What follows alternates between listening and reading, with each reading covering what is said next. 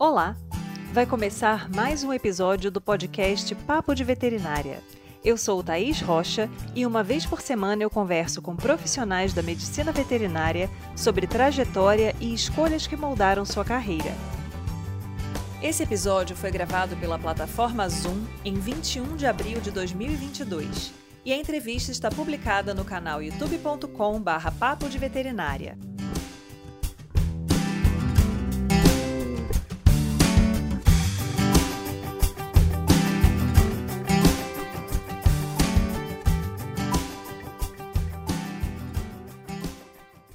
A medicina veterinária integrativa traz diversas abordagens holísticas que possibilitam encontrar o problema real, tanto do paciente quanto do sistema familiar. E é sobre essa abordagem e algumas das suas ferramentas que vamos conversar hoje. Nossa convidada, Lucine Janiak, é médica veterinária que atuou em clínica e cirurgia de pequenos animais e atualmente é especializada em fisioterapia, microfisioterapia, osteopatia e medicina veterinária sistêmica. Ela nos conta sobre sua vivência na área e o que o seu tempo de profissão lhe trouxe de aprendizado. Então, seja muito bem-vinda, Lu. Obrigada, Thaís. Uma honra estar aqui com você e vamos falar um pouquinho da minha história. Vamos. Lu, vamos, a gente sempre começa do início. Como Sim. foi, né? Como surgiu esse desejo de ser médica veterinária? Uau! Na verdade, assim, eu sempre tive muita afinidade com bicho, sempre amei, enfim, minha mãe não era muito afins, meu pai sempre foi da bicharada também, foi criado em sítio, enfim. É, mas eu decidi fazer medicina veterinária no terceiro ano do, do ensino médio, naquela época era o colegial, né, terceiro colegial, por influência do meu tio, que tinha chácara, lá em Bragança, e num dia uma cachorrinha dele se machucou, machucou os olhos, e aí levou na clínica. E quando ele voltou, ele foi contando, né, como que a veterinária atendeu, e aí ele comentou comigo, ah, por que, que você não faz veterinário? Que eu estava nesse, nessa coisa da, da, da, da, decisão mesmo, né? Estava pensando em fazer educação física, depois administração de empresas, porque meu pai tinha empresa, eu trabalhava com ele já na época, mas eu sabia que estava faltando alguma coisa, né? E aí eu comecei a pensar e comecei a olhar para aquela cachorrinha e para mim assim veio forte assim, nossa, será que eu consigo, né? Porque eu sou tão apaixonada, gosto tanto de bicho, será que eu consigo, por exemplo, atender um animal que está sangrando, enfim, como que vai ser isso, né? Fiquei um pouco receosa. E no colégio tinha uma amiga que era que estava querendo prestar medicina veterinária, era o grande sonho da vida dela. E ela todo dia falava, vai, medicina veterinária, olha aqui, não sei o que, trazer revista, artigos. E aí eu fui olhando aquilo, aquilo foi entrando, eu falei, cara, eu vou fazer isso. Prestei vestibular, entrei com 17 anos, né? E fui. Foi assim, na, na, na vontade mesmo. E graças a Deus me encontrei né? Fez todo sentido para mim o curso, fui me apaixonando cada vez mais, apesar de todas as dificuldades, né? Porque eu, eu fui morar em outra cidade e tudo mais, mas foi muito bacana esse aprendizado. E aí eu comecei a ter esse contato mesmo. Eu cheguei na faculdade, Thais, eu não sabia nem que vaca tinha quatro tetos, pensa. Paulistana. então, assim, cheguei muito crua, mas foi assim, foi entrando e eu vi que era aquele meu lugar, né? E aí foi. Me formei e estou aqui. E aí, durante o curso, você já tinha uma afinidade pela área de pequenos animais ou você foi tendo experiência ao longo da graduação e vendo ali onde você achava que tinha mais afinidade? Então, na verdade, eu tinha muito, sempre tive muita afinidade com pequenos, né, com cães e gatos, mas a minha grande paixão eram os equinos, né? Então, a partir do terceiro ano de, de faculdade, a hora que a gente começou a ter clínica, cirurgia e tal, eu comecei a olhar para os cavalos e falar, caramba, eu quero mexer com eles, assim, quero trabalhar com eles, né? E comecei a buscar estágios. Eu, em São Paulo, eu sempre fiz estágio em clínicas de pequenos, desde o segundo ano de faculdade. Então, eu estava sempre na rotina, aprendendo e, e tudo mais. E era legal para mim, não era, assim, é, pesado, nada disso, mas os cavalos me encantavam, né? E aí, quando eu me formei, tanto é que os estágios obrigatórios do último ano eu fiz em Jockey, é, fiz um hospital que tinha em Jundiaí de, de atendimento só para equinos, e aí eu queria muito, né? E aí, quando eu fui para o mercado de trabalho, já formada, não rolou, assim. É, eu, eu, meu primeiro emprego foi numa clínica de pequenos animais, mas que também atendia grandes. A proposta era essa. E eu fiquei lá quase um ano, numa outra cidade, em Tapetininga.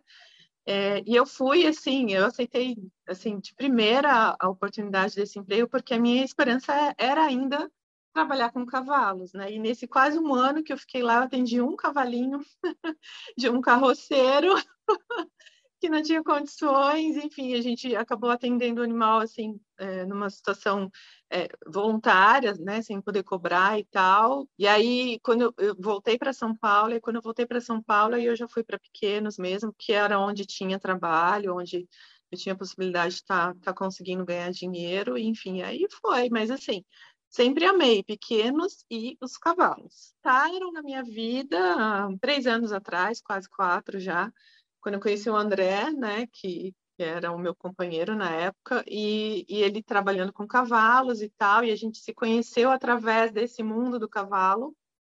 E aí eu estava fazendo o curso da microfísio, né, eu tinha acabado de fazer. É, e o curso da microfísio, a parte prática, foi toda com cavalos. E aí eu me conectei de novo com eles e falei, gente, ai meu Deus, que delícia, né? Que para mim é, uma, é um sonho, assim. E aí, quando eu comecei a trabalhar com o André, que a gente fez essa parceria da escola de equitação e tudo mais, aí eu comecei a fazer os atendimentos com os cavalos, mas na, na minha área mesmo, né? Com a microfisioterapia, terapia manual, sutil, biodinâmica, é, a parte clínica, assim, algumas coisas eu lembrava, outras, mas sempre assim com, a, com assessoria de colegas que estão na, na clínica já, né, na prática, enfim, porque a minha prática de vida profissional não foi essa. Então eu me coloco à disposição de trabalhar com eles no que eu consigo fazer, assim, que eu sei que vai, vai ser legal para ele. Lu, e aí pensando na sua, nesse seu direcionamento, né, da clínica e cirurgia para a parte de fisioterapia, osteopatia, microfisioterapia, como é que foi esse, essa escolha por essa uhum. área? O que, que aconteceu na sua carreira que você começou a enxergar nessa atuação uma possibilidade interessante que tinha a ver com você? Então, na verdade, eu estava na rotina de pequenos, né, no atendimento clínico e cirúrgico, mas desde quando eu me formei, na faculdade mesmo, eu já tinha bastante afinidade com ortopedia, né? Eu tive a oportunidade de trabalhar num, de, de ser voluntária, aliás, num, num, junto com uma professora que estava desenvolvendo um trabalho de uma publicação mesmo científica, acho que era o mestrado dela, não lembro. E eu fui voluntária para ajudar, e era um, era um, grupo de coelhos, tinha que fraturar o, o, o rádio, a UNA, e depois fazer né, os grupos tal. E aí eu comecei a me apaixonar pela ortopedia. E quando eu me formei, o primeiro curso de especialização que fui fazer foi de ortopedia, né? Ortopedia clínica e cirúrgica. E aí, quando eu voltei para São Paulo, né, depois desse trabalho em Tapetininga, eu comecei a trabalhar com Sidney Piesco, que é um dos veterinários que for, foram assim, um dos pioneiros né, na, na, na fisiatria, na fisioterapia veterinária, principalmente com pequenos. E, e, na época ele também ainda não trabalhava né, com físio, ele fazia ortopedia e ele me contratou porque eu estava fazendo curso junto com ele, ele queria alguém que pudesse estar nessa rotina de começar a, a oferecer o serviço da ortopedia. E aí, gente, ortopedia sem fisioterapia, né? Como assim? Enfim, a gente fazia cirurgia, né? Fiz algumas cirurgias ortopédicas e ah, operava o joelho do cachorro, tinha uma chação de patela e o cachorro não, não apoiava a pata de jeito nenhum e a cirurgia tinha sido muito bem feita e estava tudo ok na manipulação articular. E por que que esse cachorro não apoia a pata? Ele precisa de fisioterapia, né? E aí foi quando o Sidney começou a, a olhar para físio também para uma questão dele, ele teve uma lesão e foi fazer físio, ele falou, cara, que legal, vamos fazer isso nos bichos, né? E aí foi rolando. E aí, quando ele lançou o primeiro curso, né, que era um curso lá pelo IBRA, que era um curso extensivo, muito rápido, acho que eram dois meses. Na época eu já estava morando aqui no interior, estava numa situação bem complicada, tanto pessoal minha, né, estava me separando, enfim, eu tinha, era sócia de uma clínica aqui, eu estava muito, assim, perdidaça, assim, e aí ele me ligou e falou, a gente vai abrir um curso tal, você não quer fazer? Eu falei, não, não tenho condições, ele falou, não, eu vou te dar esse curso, e eu fui, e aí eu me apaixonei, e comecei a fazer estágio com ele. Eu já morando no interior, eu ia para São Paulo para fazer estágio com ele, né, pra, na parte da fisioterapia. E aí, em seguida, ele já, eles abriram o Lato Senso, né, pós-graduação Lato Senso, em 2007, que a gente foi a primeira turma. E aí, fui fazer a, a pós, e aí foi, né? E aí, depois disso, vieram é, muitos cursos, né, de modalidades que estão dentro da Físio, né, alguns pelo IBRA, outros fora do IBRA, né, que é, que é Instituto do Sidney. E aí eu comecei, eu fiquei, assim, de 2007, né, foi o ano que eu fiz a pós, que terminou em 2009, até 2017 trabalhando com fisioterapia clássica, né, com as modalidades convencionais, a fisioterapia que a gente conhece através de aparelhos, exercícios, cinesioterapia e tudo mais. E aí, de toda essa minha vivência, tanto na parte clínica cirúrgica quanto na fisioterapia, e aí comecei a fazer muito atendimento domiciliar, eu comecei a entender que faltava algo ali, né? É, porque quando você começa a entrar na casa né, do, do tutor do animal e você consegue entender como é o ambiente que ele vive, como que é a rotina, né, como que essa família vive, né, quais são os hábitos alimentares daquele cachorro e tudo mais, do gato, enfim. E aí você começa a montar um quebra-cabeça ali, né? E aí você vê que vai muito além da técnica.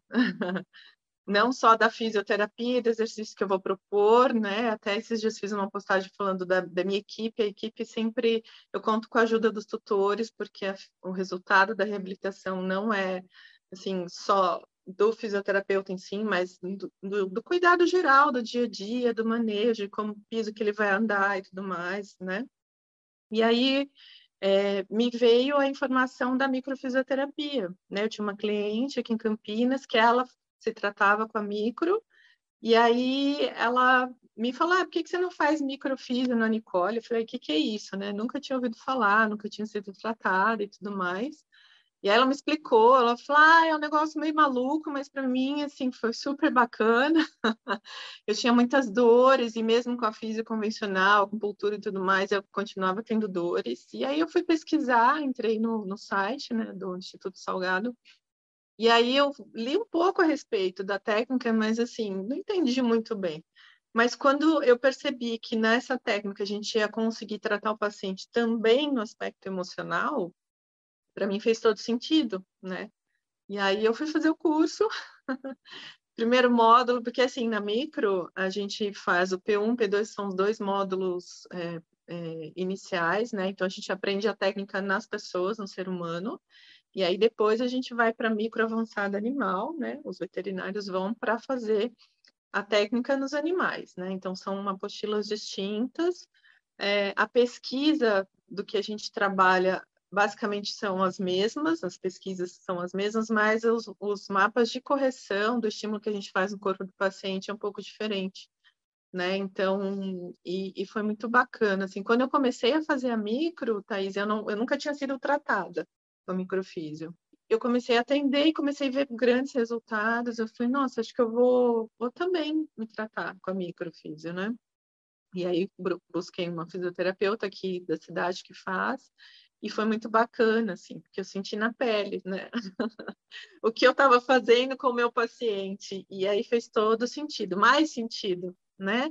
Porque a gente começa a fazer, porque a micro, ela se baseia em mapas, né? Então, a técnica é uma terapia manual sutil, onde a gente faz a pesquisa dos bloqueios, onde o corpo sofreu a lesão, qual tecido foi acometido, qual foi a causa primária, e a gente acaba estimulando o corpo a se autocorrigindo, é um, é um processo de autorregulação, né, que a gente estimula, por isso a autocura.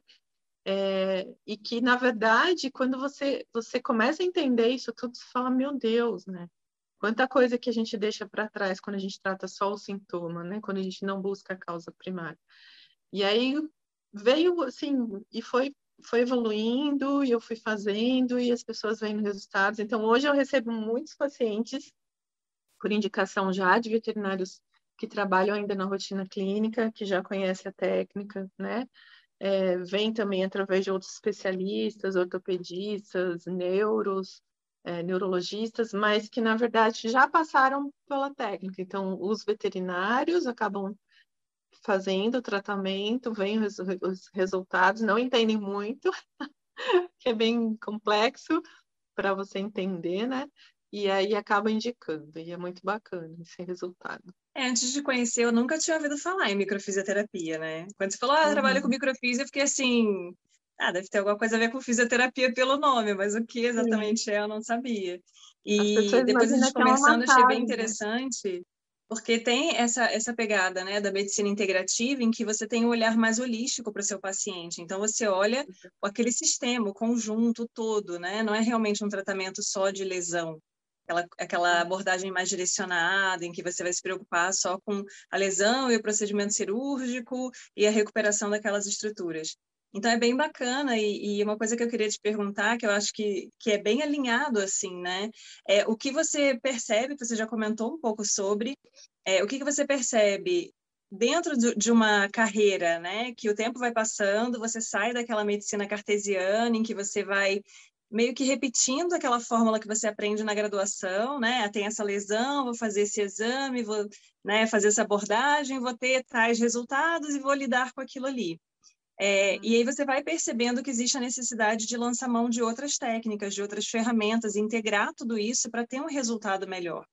E aí isso vai casando com, com questões até às vezes da vida pessoal também, né? Então você vai percebendo ali questões que se aplicam a você às vezes em primeiro lugar e aí depois você consegue trazer aquilo para a profissão. Então é bem é bem bacana isso, né? Com certeza. É, vivenciar na pele, né, Thaisa? Porque quando a gente oferece um, uma proposta de tratamento para um paciente, a gente sempre quer ter bons resultados, nada melhor do que você entender, além da técnica, realmente o que acontece ali naquela proposta de tratamento, né? O que esperar, né? É, hoje em dia os tutores eles vêm já buscando isso, algo além, né? Eu percebo isso, eu não sei se porque eu já estou com essa visão, então a minha colocação é essa, né? Quando alguém me procura, é, eles percebem talvez eles percebam que a abordagem que eu ofereço não é tão superficial, né? Então, é, e é interessante porque eu vou comentando algumas coisas e as pessoas vão, nossa, é mesmo, não tinha prestado atenção, né? Então, por que que, por exemplo, várias vezes, né? Estou formada já há 25 anos e muitas vezes eu ficava me questionando, hoje em dia entendo mais é, o que acontece, mas assim, você pega um paciente, eu faço avaliação clínica, vou sugerir lá um raio-x, tal região, né? E você comenta com o tutor a tua suspeita diagnóstica, a pessoa vira para você e fala: Nossa, mas eu tenho tudo isso, doutor, está falando de mim. e aí, por que será, né? Coincidência? Não, né? Então, assim, na micro, quando a gente faz a pesquisa, né, das causas primárias, a gente traz a, a, leitura psicossomática daquele paciente, né? O, o que que o que que está vindo da psique dele, o que que ele percebe das vivências dele. Isso muito, muitas vezes acontece por ressonância com o tutor. Então ele percebe, ele sente o que o tutor está sentindo, né? De alguma vivência ali que às vezes para a família trouxe alguma questão importante, né? E aí ele capta essa informação e traz para o corpo físico dele também. Então, a micro ela vem de estudos da embriologia, tá, Thaís? Da, da embriologia, da filogênese e da ontogênese. Então, por isso que um simples toque na pele, a gente consegue fazer a leitura emocional desse paciente, né? Como que ele percebeu alguma coisa que ele vivenciou, né? Ele, ele, ele teve uma lesão de abandono, de separação, ele se, ach... ele se viu numa situação de morte, e às vezes nem é real aquilo, né? Tipo, caiu um vaso, quebrou, o corpo dele sentiu que ele ia morrer naquele momento. Na verdade, não existia um risco iminente de morte real mas o corpo percebeu isso. Então, isso traz uma informação, e aí, às vezes, naquele momento, o corpo não está preparado para reagir àquela agressão e resolver que ele faz isso o tempo todo, né? A gente, a gente não consegue nem parar e prestar atenção, óbvio, porque é tudo automático, né? Sistema nervoso autônomo, né? Simpático, parasimpático, tudo isso está acontecendo aqui, a gente está conversando e está acontecendo. Só que em algumas vezes ele não consegue resolver aquela questão, e aí fica ali uma cicatriz patológica, que, que a gente chama na micro, né? E aí essa cicatriz já era um bloqueio em algum tecido, pode ser nervoso, pode ser muscular, pode ser visceral, enfim, e aí traz a doença, né? ou alteração de comportamento. Eu tenho muitos pacientes que vêm para mim para fazer micro por conta de alteração de comportamento, né? Então, é bem bacana enxergar por isso, né? Por, por este prisma, assim, que durante muitos anos eu percebia, eu sentia, muitas vezes até a gente, né, quando a gente está recém-formado, a gente fala, nossa, a gente tem que fazer psicologia, né? Porque precisa entender, porque começa a repetir alguns padrões, né? O, cliente que chega, o paciente que chega com algumas questões muito parecidas, e aí você começa a prestar atenção, você fala, meu Deus, né?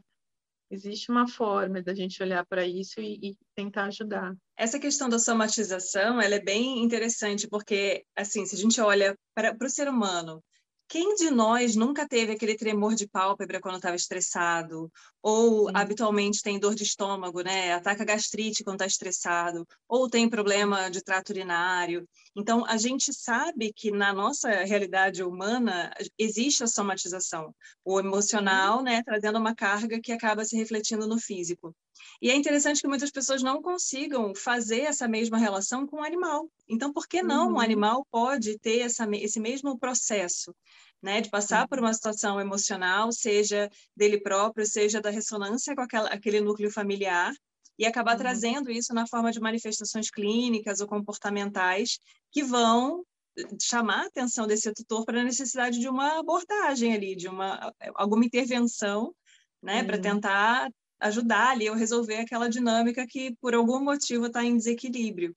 E aí é bem bacana isso, né? Porque essas abordagens integrativas, elas têm crescido bastante e a gente percebe bem que para algumas pessoas ainda existe uma barreira. Então a pessoa acha que aquilo é muito, ah, eu nunca fiz, para mim, eu não entendo como é que é, para mim é viagem na maionese, né?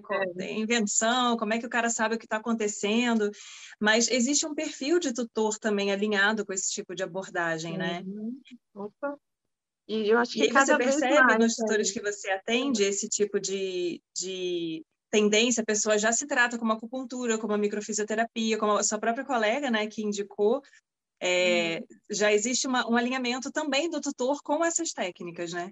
Sim, sim. É, e o que é interessante, assim, que muitas vezes a, a pessoa, ela percebe um evento, né, que se repete, ah, por que, que esse bichinho sempre tem cistite, nossa, já fez cirurgia, teve cálculo e, e volta e tem inflamação e não sei o quê, mas caramba, né? Porque assim, e o que, que vai além dessa visão, né? Porque na maioria das vezes o tratamento tradicional, convencional que a gente aprende lá na faculdade é tratar o sintoma, né? Então eu vou lá, arranco a pedra, tiro a pedra, mudo a dieta, beleza, às vezes melhora, resolve. Às vezes sim, às vezes não, né? E por que que não resolveu, né? O que, que esse paciente está percebendo, o que, que ele está sentindo, né? Os animais sentem, sentem emoções primárias, sim, e eles percebem, o corpo percebe esse sentir e traz também algumas questões, e às vezes coisas que são muito pesadas, bloqueios que, vai, que vão alterar todas as cascatas de liberação de hormônio, metabolismo alterado, e ele fica doente, né? É a mesma coisa que acontece com a gente a única coisa que eles não falam. E a gente mesmo falando, muitas vezes a gente não consegue olhar para isso, né? Tipo, nossa, é, eu sei, eu vou no médico e toda vez ele fala a mesma coisa e tal, e não sei o que, caramba, o que falta mais eu fazer? Preciso olhar para onde, né? E às vezes a pessoa começa a buscar esse caminho, né? E, e é lindo de ver, porque hoje em dia eu vejo muitas pessoas já é, buscando essas resoluções de fato, assim, curas, né? Não só tomar um remedinho para passar a dor, porque amanhã vai doer de novo. eu não abro mão da alopatia, eu prescrevo ainda, se tiver que usar um corticóide, vai usar, enfim. Mas, é, e acho que isso é a medicina veterinária integrativa, a gente não exclui nada, a gente inclui, ao contrário, é, mas muitas coisas, assim, a gente, quando chega nesse nível, né, de entendimento, caramba, é bem bacana, é fantástico. Bem bacana isso, a gente saber que a medicina integrativa, ela segue exatamente a linha desse nome, né? Ela integra várias técnicas, várias abordagens, Normalmente a gente tem médicos veterinários que, que trazem né, especialidades diferentes ali para aquela abordagem, mas não é necessário excluir a alopatia, a medicina convencional, uhum. muito pelo contrário. E seria interessante que houvesse exatamente esse intercâmbio do clínico, uhum. entre aspas, né, o cirurgião convencional Uhum. trazendo essa necessidade de outras abordagens para que tenha o melhor resultado ali o tratamento desse paciente, né? Sim. Então é, é bem bacana isso. E a gente sabe que às vezes tem alguma resistência, né? Ah, sim, ainda tem bastante, mas já melhorou muito também, né? É, eu vejo assim, pela, pelo tempo que eu estou formada, as coisas que a medicina veterinária já conseguiu conquistar, né? A postura dos médicos veterinários está tá mudando bastante, então está no processo evolutivo, então tudo no seu tempo, melhorou muito já, muito. E isso também está acontecendo com a medicina humana, não é só a medicina veterinária, né? Então eu tenho, por exemplo, clientes que são médicos. Outro dia eu estava conversando com uma, uma cliente que ela é médica, ela é, faz anestesia, e aí eu estava comentando com ela a respeito das técnicas integrativas e tudo mais, né, das modalidades. E ela falou: Nossa, muito bacana ouvir você falar, porque assim, pra, parece que para vocês veterinários é muito mais fácil vocês acessarem e conseguirem executarem isso no paciente de vocês. Eu falei: Olha, eu nunca tinha parado para pensar por este olhar, porque na maioria das vezes é o contrário, né? A gente fica muito restrito, né? A gente não tem uh, todas as ferramentas diagnósticas que eles têm, tudo mais, enfim. Mas essa questão integrativa, acho que está muito forte na medicina veterinária. Eu acho que está, acho não, tenho certeza que está tá, tá ganhando campo, assim, muitas pessoas estão olhando para isso, até porque elas estão vivenciando isso na pele, na rotina mesmo da clínica, né? E muitas vezes o veterinário também precisa olhar para ele de uma forma integrativa. e aí a água bate e a pessoa sai nadando, né? E aí ela fala: caramba, foi legal para mim, então por que, que eu não vou tratar esse bichinho assim, né? Dessa mesma maneira, né? E aí começa a ter resultado, é muito legal. Exatamente. E aí, Lu, dentro da, da, da, sua abordagem, do seu sistema de trabalho, você faz muito atendimento domiciliar. Você acha que é, é, existe a possibilidade desse atendimento em clínicas especializadas? Ou o forte desse setor ainda é o atendimento domiciliar? Porque o atendimento domiciliar tem uma série de questões, né? Você tem a sua uhum. agenda e aí você tem o deslocamento e o tempo entre um atendimento e outro. Acaba, às vezes, sendo um pouco maior. Então, como é que é a questão de composição de, de preço é, dentro das outras técnicas que são mais conhecidas, né, de, de medicina integrativa? Dá para né, se sustentar, pagar as contas, ter um, ter um retorno financeiro interessante também? Porque, assim, não adianta a gente, a gente pensar né, só nas outras questões. No final das contas, todos temos boletos, né? Todos precisamos aí é, ter uma ideia de como é, não precisa botar valor propriamente, mas ter uma ideia de como é esse mercado. É, na verdade, Thaís, eu faço muitos atendimentos domiciliares ainda, mas eu também tenho parcerias com algumas clínicas, né? E o perfil das clínicas que que conseguem é, colocar à disposição esse tipo de serviço que eu ofereço, normalmente são clínicas onde tem especialidades, clínicas de diagnóstico, então foge um pouco da rotina da clínica geral, assim, né? Tenho parceria com clínica? Tenho. Com hospital? Tenho. Mas na maioria das vezes o que acaba acontecendo é, é mais é nesse nicho, assim, né, de mercado. Então, a especialidade, né? Então, a doutora Lucine é especialista em fisiotria, fisioterapia, ela faz micro também, e osteopatia e tal. Então, eu, eu já tenho, uh, isso já existe, né, no mercado, pelo menos aqui da minha região. Então, acaba tendo bastante demanda, sim. Dá para ganhar dinheiro, sim. a gente precisa também se valorizar, né, e, e perceber o quanto, quanto a gente investe tempo em cursos, são cursos caros, né? não são cursos baratos, então a gente também tem que se valorizar. E, e como ainda tem poucas pessoas que disponibilizam isso no mercado, então é hora realmente da gente se colocar e falar, olha, eu ofereço, o meu preço é tanto, e, e, e rola, as coisas acontecem porque as pessoas acabam vendo resultados, né?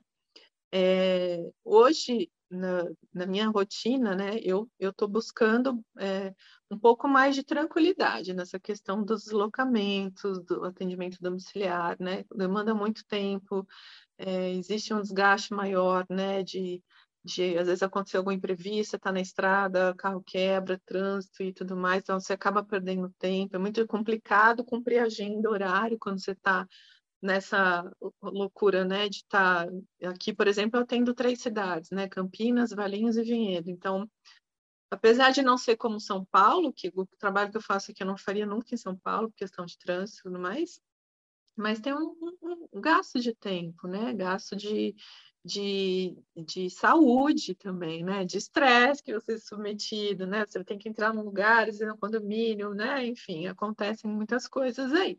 Então, hoje eu estou buscando isso, né? Eu estou fazendo o caminho contrário desse movimento que eu fiz, estou fazendo já 13, 14 anos, né? De me colocar à disposição de onde precisar, eu estou indo, mas agora eu estou buscando mais é, essa coisa do, da logística mesmo. Então, aqui eu vou atender tantos pacientes, então vale a pena eu ir, né? Estou trazendo mais um pouco de conforto para mim. Já estou ficando mais velha. Mas esse planejamento estratégico é importante, né? Lógico que sim, porque se a gente não tiver bem, Thaís, a gente não vai conseguir atender bem, né? Então, muitas vezes, assim, muitos anos da minha vida, eu trabalhei de domingo a domingo, quando estava nessa rotina de, de hospital, já fazia físico, então já me deslocava, enfim, e, e, é uma loucura isso, assim, foi necessário ter feito, aprendi muito, né, o, que eu, o conhecimento que eu trago hoje vem de toda essa história, mas hoje eu percebo que não precisa ser assim, né, então faz parte também do amadurecimento, tanto como pessoa quanto profissional. Né? Então, esse tipo de mercado é um mercado muito bacana, é... tem muita procura. Né? Hoje em dia, por exemplo, quando eu comecei a fazer físio, Thaisa, as pessoas que me indicavam eram profissionais assim, ortopedista que operou, e aí né, começou a ver lá a físio, ah, vai lá fazer. A... Engraçado que no começo eu ouvia assim dos ortopedistas, ah, faz o sua macumbinha aí, que era fisioterapia, gente, não é nada holístico, não é, não é, sabe? Era um tratamento, né, normal, convencional e tal, mas era tão fora assim do que acontecia dentro da rotina da medicina veterinária em relação à ortopedia, pós-cirúrgico e tudo mais, o pessoal achava que era macumbinha. Hoje em dia, assim, o pessoal que está vindo, que está se formando agora, já vem. É, eu tenho a sensação, tá? Eu não estou não, não dentro de universidade, nada disso, mas o pessoal vem já pensando no que, que ele vai se especializar, né? Já tem essa diferença de mercado de trabalho. E, e eu acho que a fisiatria é um mercado bem bom, assim, né?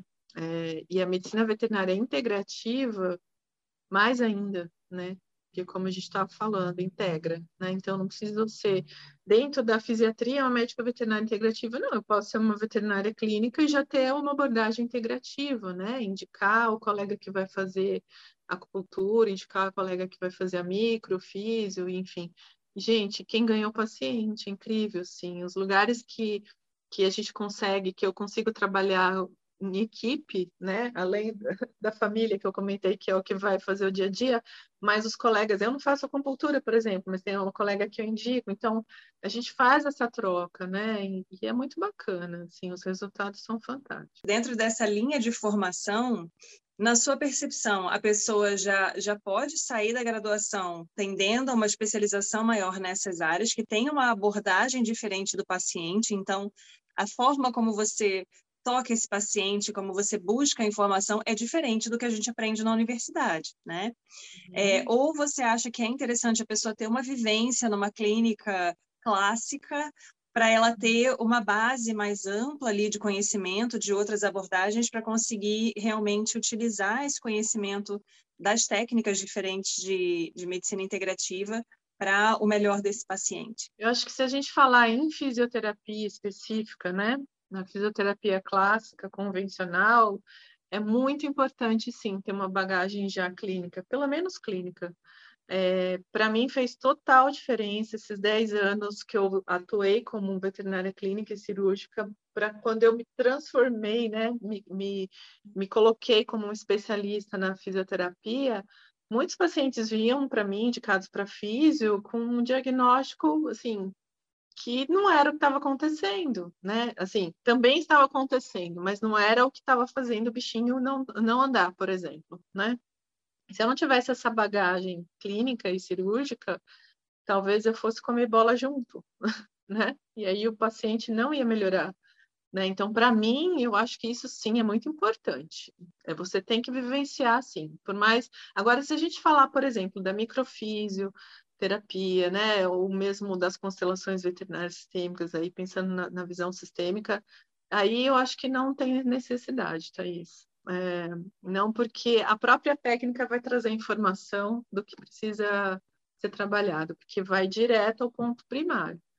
Né? Quando você fala da fisioterapia, fisioterapia clássica, a gente vai tratar uma lesão, vai tratar um pós-cirúrgico, então é algo muito específico que precisa sim você ter um conhecimento técnico bem bacana, tanto da, da clínica, ou se você, por exemplo, eu posso ter sido veterinária clínica, mas eu não sou, nunca fui cirurgiã, mas se eu não souber a técnica cirúrgica para eu reabilitar, eu posso estragar a cirurgia do meu colega.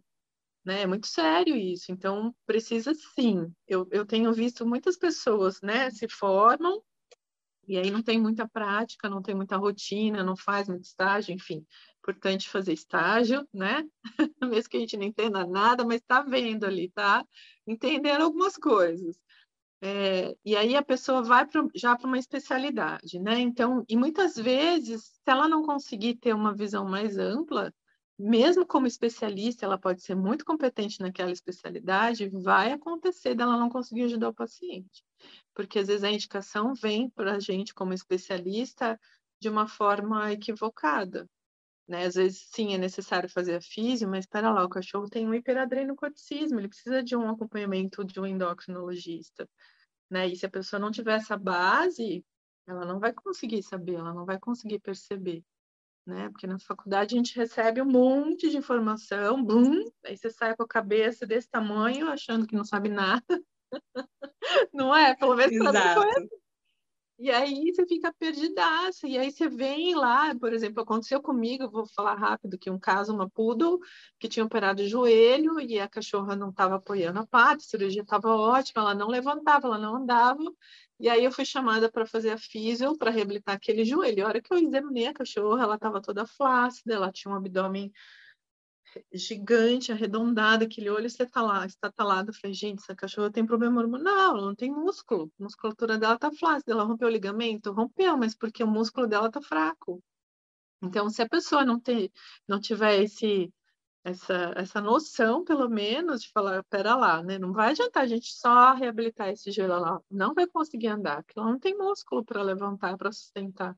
Não é só o joelho, né? É o todo, a gente olhar o paciente como um todo. Então precisa ter esse, esse cuidado, assim. É importante a gente trazer isso, porque é o que você falou, né? Tanta informação que a gente recebe ao longo da graduação que primeiro que a gente acha que vai sair de lá sem saber nada.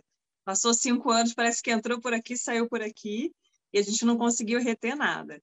Aí você começa a fazer estágio, começa a ter vivência, você começa a perceber, não, ó, isso aqui eu lembro, isso aqui eu sei, isso aqui eu estou conseguindo acompanhar, e a gente vai ficando um pouco mais confortável com essa atuação profissional. Mas existe essa tendência grande das pessoas, às vezes nos primeiros períodos, já terem afinidade por uma área e já quererem ficar paradas ali, naquele setor unicamente, sem olhar para todo o entorno e toda a interação que existe, porque a gente recebe um paciente, né? um animal, um ser complexo.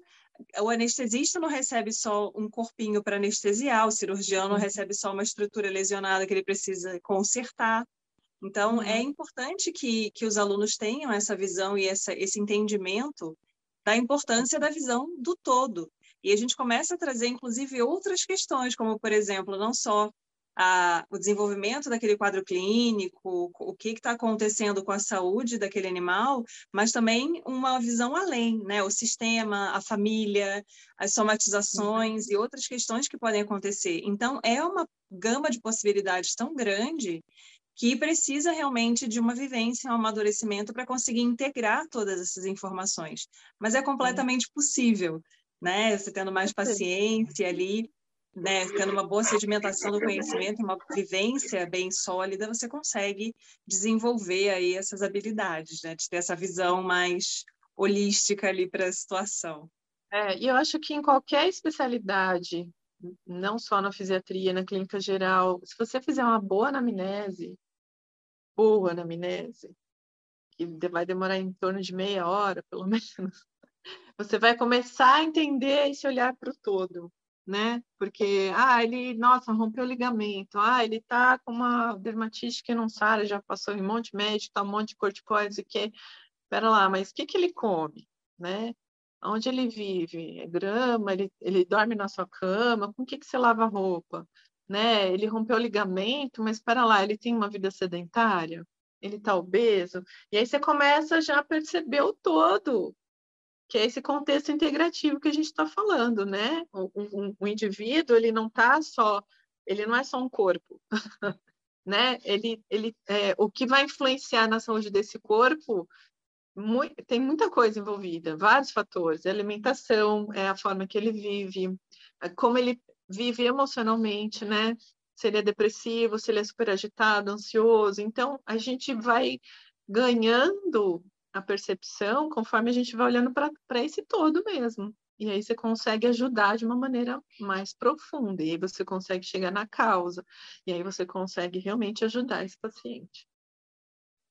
É, porque essa ajuda efetiva, ela depende dessa, dessa visão do todo. Porque às vezes você fica ali tentando apagar pequenos incêndios, né? Você não está olhando lá o contexto macro e está só ali apagando aquele incêndiozinho e aí você não consegue nenhum bom resultado a longo prazo. E isso traz um descrédito para a sua competência na visão do tutor.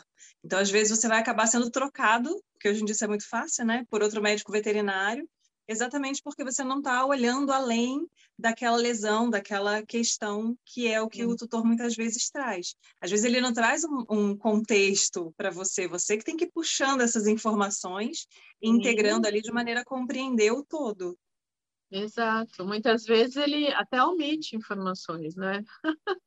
Muitas vezes. Ah, o que, que ele comeu? Ah, não comeu nada, ração. Aí chega o parente da, da pessoa que está ali dentro da sala com você e fala: Ah, não, doutor, ele comeu churrasco. Vou falar a verdade para a doutora.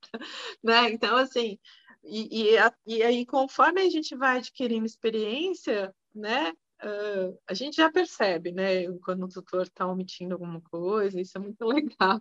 Ao mesmo tempo engraçado, ao mesmo tempo trágico, né, porque muitas vezes isso atrapalha muito a nossa conduta, né, seja como especialista ou como clínico geral, então isso é bem bacana. E quando a gente começa a perceber que esse tutor ele está comprometido, né, ou não com aquele paciente, porque muitas vezes o tutor está lá, ele leva o cachorro por obrigação, porque alguém falou e tudo mais, que senão vai ser processado, o vizinho vai denunciar, e aí ele não está nem um pouco comprometido, então dali você vai tirar poucas informações, né, que não vão te ajudar, e o pouco que vem, às vezes não te ajuda muito, então você tem que confiar, aí entra a capacidade técnica, né, no que você avaliou do paciente, é, é, do que você percebeu de sintoma, né? Então, algumas coisas com a experiência a gente vai entendendo, a gente capta já rapidamente, outras vezes não. Né? Então, quando a gente tem um tutor que colabora, que já vem, né, que, que confia no teu trabalho, que já entrega e que e ah, a diferença, eu acho que você mantém o teu cliente quando você chega nesse contexto. Quando a pessoa mesmo ela não falando tudo que tem que falar, você fala, ah, então, mas será que não aconteceu tal? A pessoa, né? Aí a pessoa fala assim, nossa, essa doutora é meio bruxa. Não é que é muito bruxa ou meio bruxa, é porque a gente já sabe, a gente já vivenciou, a gente já viu isso acontecer, a gente sabe qual é o final da história. Né? E quando você começa, numa boa, botar, colocar isso para o tutor, como responsabilidade dele, sem cobrança, sem julgamento, sem questionamento, e aí ele se coloca no lugar mesmo de tutor, de responsabilidade, que se ele mudar o manejo dele, que se ele mudar a conduta perante o animalzinho que ele tem, o cachorro vai ficar melhor, vai ficar saudável, e aí tudo flui, e aí você vira o melhor médico veterinário do mundo. Porque você chegou lá, lá no comecinho da história, né? Isso é muito bacana. Exatamente, não tem como dissociar o seu atendimento do que vai ser a vida daquele animal depois que ele voltar para a rotina. Né? Porque não tem, você vai fazer as melhores recomendações, a melhor anamnese, o melhor exame físico. Se o animal voltar para aquilo que o deixou doente, vai ter uhum. pouco efeito o seu trabalho. Então, essa visão é muito importante. E essa questão que você trouxe também, que eu já tinha conversado sobre isso com a, com a Priscila no começo dessa temporada, a questão do atendimento humanizado, de você olhar aquele tutor como uma pessoa que tem falhas, que tem limitações, sem julgamento, sem trazer culpa para ele e sem buscar uma culpa e uma carga para você de responsabilidade sobre uma coisa que não é sua. Então, você Sim. vai oferecer o seu melhor serviço, a sua melhor abordagem, mas não é sua responsabilidade dar conta daquele todo e fazer com que aquele animal se cure daquela condição. Muitas vezes isso não é possível. Né? Então, a gente precisa realmente de, dessa tranquilidade né? e dessa abordagem mais próxima do tutor, até nesse sentido humano, porque a gente vê muito nos médicos veterinários, principalmente os mais jovens, aquela atitude, né, de não, eu, eu falei, o cara não vai fazer a culpa é dele, o animal não vai ficar bom, a culpa é dele, é ele que não está fazendo, está cagando o meu trabalho, né? E Exato. aí às vezes tem tem uma abala essa essa relação. Então é uma situação Sim. bem complicada, né? E muitas vezes acontece, inclusive, de você prescrever, por exemplo, um medicamento super caro, né? E a pessoa compra, mas aí ela, ela não tem aquela disciplina ou mesmo aquela força de realmente se comprometer em tratar aquele bichinho, porque qualquer coisa é uma desculpa para não fazer, aí ela volta para o retorno e ela fala, ai, doutora, não melhorou, mas aí você fez o medicamento, o tratamento que eu prescrevi, ah, eu fiz ah, só dois dias, porque, ai, não consegui, porque, ah, não sei o que, nananã. E aí, se você se coloca numa postura de falar para a pessoa, tipo, olha, ah, então não vai adiantar nada, não vai dar certo, porque não sei o que, então, né? A pessoa, às vezes, ela tá já bloqueada naquilo, ela vai ficar mais reativa e aí ela vai levar no outro colega e você perdeu o cliente, perdeu o paciente e, e aquela pessoa, ela só precisava que você ouvisse de repente ela falar putz, eu não tive cabeça, mas, mas então, por que, que você não conseguiu dar, né? Vamos conversar a respeito do, né? Por que, que você não conseguiu dar o medicamento? Ai, doutor, às vezes a pessoa começa a se abrir, chorar e falar, ai, porque eu briguei com meu marido, eu não tive cabeça, não sei o quê. E aí você traz essa pessoa para esse lugar de confiança, então ela começa a confiar em você. Então, a próxima prescrição que você fizer, ela vai confiar no que você passou para ela. Então, ela vai se empenhar ao máximo. Mesmo que ela tenha brigado com o marido, ela vai falar: bom, eu vou fazer, porque essa doutora, eu confio no que ela está falando. Então, eu vou lá e o bichinho vai melhorar, porque foi feito o que precisava ser feito, né? Então, sair desse lugar de, ah, nossa, tá vendo aí, não sei por que tem cachorro, não sei, né? Que é o que normalmente a gente vê acontecer. e às vezes isso complica bastante a história do produtor, né? É o que você falou, tá? atendimento humanizado. A gente não atende só o cachorro, só o gato, a gente está atendendo a família, né? No contexto geral, assim por mais estranho que seja, por mais reativo que seja a pessoa, por mais complicada que seja, na fisiatria, na físio, Thaís, eu atendo, a gente atende muito pacientes paraplégicos, né? Que normalmente tem um manejo super difícil, complicado, é árduo para a família. E aí a gente entra naquele contexto da, da briga da família, porque eu faço tudo, né? Porque o outro não, não limpou o cachorro lá porque fez cocô nele todo, não sei o quê, e aí você entra naquele. Então, se você não tiver essa sensibilidade de trabalhar, mesmo nesse conflito que a família está vivenciando, você vai deixar de ter aquele paciente, porque não, não cabe, né? É, é, dá choque, você, você, acaba saindo dali. E, e outro profissional que chega e que já tem esse cuidado, essa sensibilidade, desse olhar mais amoroso, ele vai conseguir colocar ali um equilíbrio maior, uma harmonização maior, mostrando algumas coisas, percebendo, ah, esse realmente não vai dar conta, então para lá. Então, vou puxar outro aqui para fazer o que tem que ser feito. E aí as coisas vão fluindo. Né? E aí, Lu, o que, que você hoje, com a sua bagagem, com a sua experiência, diria para a Lucine que estava lá entrando no curso de medicina veterinária? O que, que eu diria para aquela Lucine? Acredita, porque vale a pena. Acho que eu diria isso para ela. porque lá atrás, no começo, né, Thaís, a gente, a gente começa, a gente é muito novo, né? Eu me formei com 22 anos, eu me formei assim, com muita vontade, muita gana, mas com muito medo também. Acho que isso é natural, né? São, são pessoas muito jovens que vão para o mercado de trabalho. E você... quer ganhar dinheiro e quer não sei o quê e tudo mais. E muitas vezes a gente, nesse, nesse caminho, a gente se cansa, sim.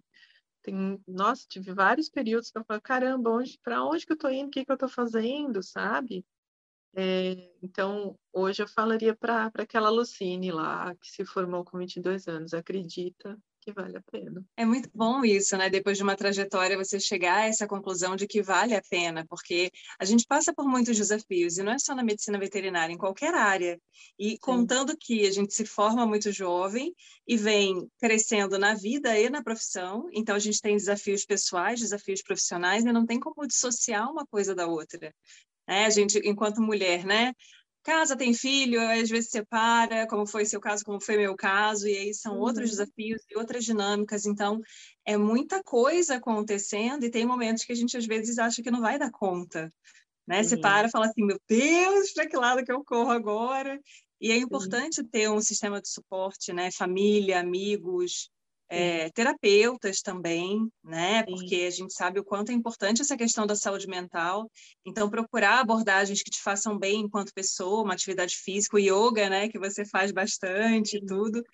Então, é muito importante a gente ter, conseguir integrar todos esses aspectos para nós sermos esses seres humanos mais completos e mais satisfeitos. Porque aí, quando tem alguma quebra, algum problema em um setor da sua vida, você não compromete todo o resto, né? Você tem ali ainda outra, outros aspectos que te mantém ali e fala, não, agora está pior aqui, daqui a pouco melhor, e assim nós vamos evoluindo. Exato. Eu acho que é, um, um, conselho, se eu tivesse que dar um conselho, né, para quem está começando agora, que está vindo para o mercado agora, assim, é, primeiro confie, confie em vocês, na capacidade de vocês, se empenhem, estudem, busquem, é, veja, tipo, ah, eu gosto de área tal, quem que é, quem que é referência nessa área? Começa a, a olhar a pessoa, começa a seguir o trabalho dela, começa a integrar isso na tua rotina, ver se realmente faz sentido, né? Entenda os seus limites, né? Porque às vezes o que é bom para o outro não é bom para mim, né? Respeite esses limites, né? E, e peça ajuda. Tanto eu, eu, lembro que eu fui uma estagiária muito chata. Eu vivia fazendo estágio, mas eu perguntava tudo, eu levava bronca, nossa, enfim.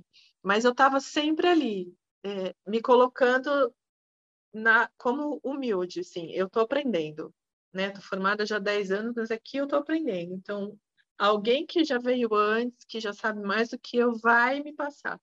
E a gente vai filtrando, né? A gente vai trazendo para a gente que faz sentido e a gente vai colocando o nosso jeitinho de fazer aquilo, né? Que a gente aprendeu.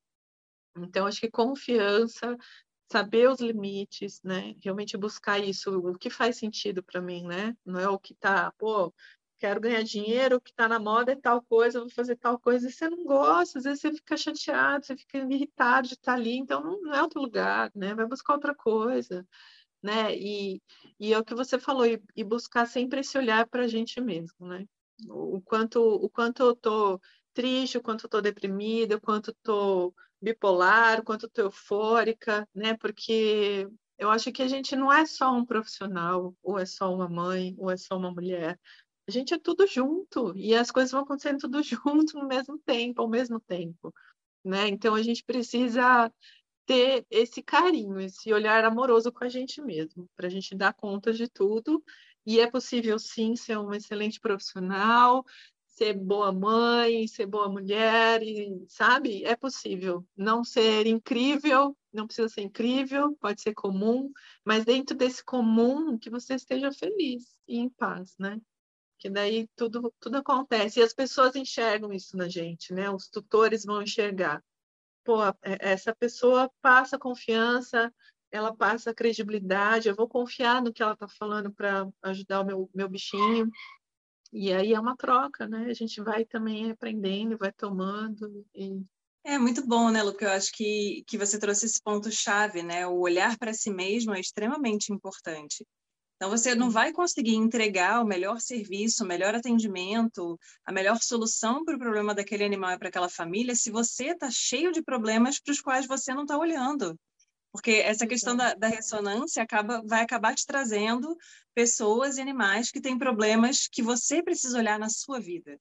Então, a gente precisa ter esse, esse amor conosco, né? E, uhum. e ter realmente essa, esse carinho de se tratar bem, de se querer bem, para poder oferecer o melhor dentro do nosso trabalho. Então, é, é, extremamente importante isso aí. A gente não consegue entregar o que a gente não tem, né, Thaís? Então, por mais conhecimento técnico que a gente possa ter, se aquilo não faz sentido, se aquilo é, passa a ser pesado para você, vai ser para o tutor também. A hora que você vai propor aquilo, a pessoa já fala: hey, não, não vou conseguir. Que a pessoa já sente que para você está difícil, quem dirá para ele, né? E você que estudou, você que se capacitou, você que é profissional e tal. então a gente tem que estar tá muito atenta a isso. O que, que eu vou passar para o meu paciente, que o tutor vai ter que executar, que realmente eu acredito. E aí isso flui. Quando você acredita naquilo que você está propondo, cara, assim, você vai sempre ter bons resultados, sempre. Não tem, não tem outro caminho. É isso aí. Lu, muito obrigada, adorei esse papo. A gente com certeza ah. tem muito mais coisa para falar, muito mais assunto para trazer, mas eu achei muito bacana você trazer a sua vivência, a sua experiência com abordagens que não são tão difundidas assim, né, como a microfisioterapia a osteopatia que está chegando agora com mais força na medicina veterinária. Então, muito obrigada por trazer aqui essas informações para a gente, por compartilhar a sua vivência, a sua experiência. Este foi o Papo de Veterinária. Obrigada por ficar conosco até aqui. E não esqueça de compartilhar com seus colegas que também gostariam de saber mais sobre a profissão. Toda quarta-feira temos vídeos novos no youtube.com/barra Papo de Veterinária. E às segundas-feiras estarei aqui com vocês para mais um episódio. Até lá!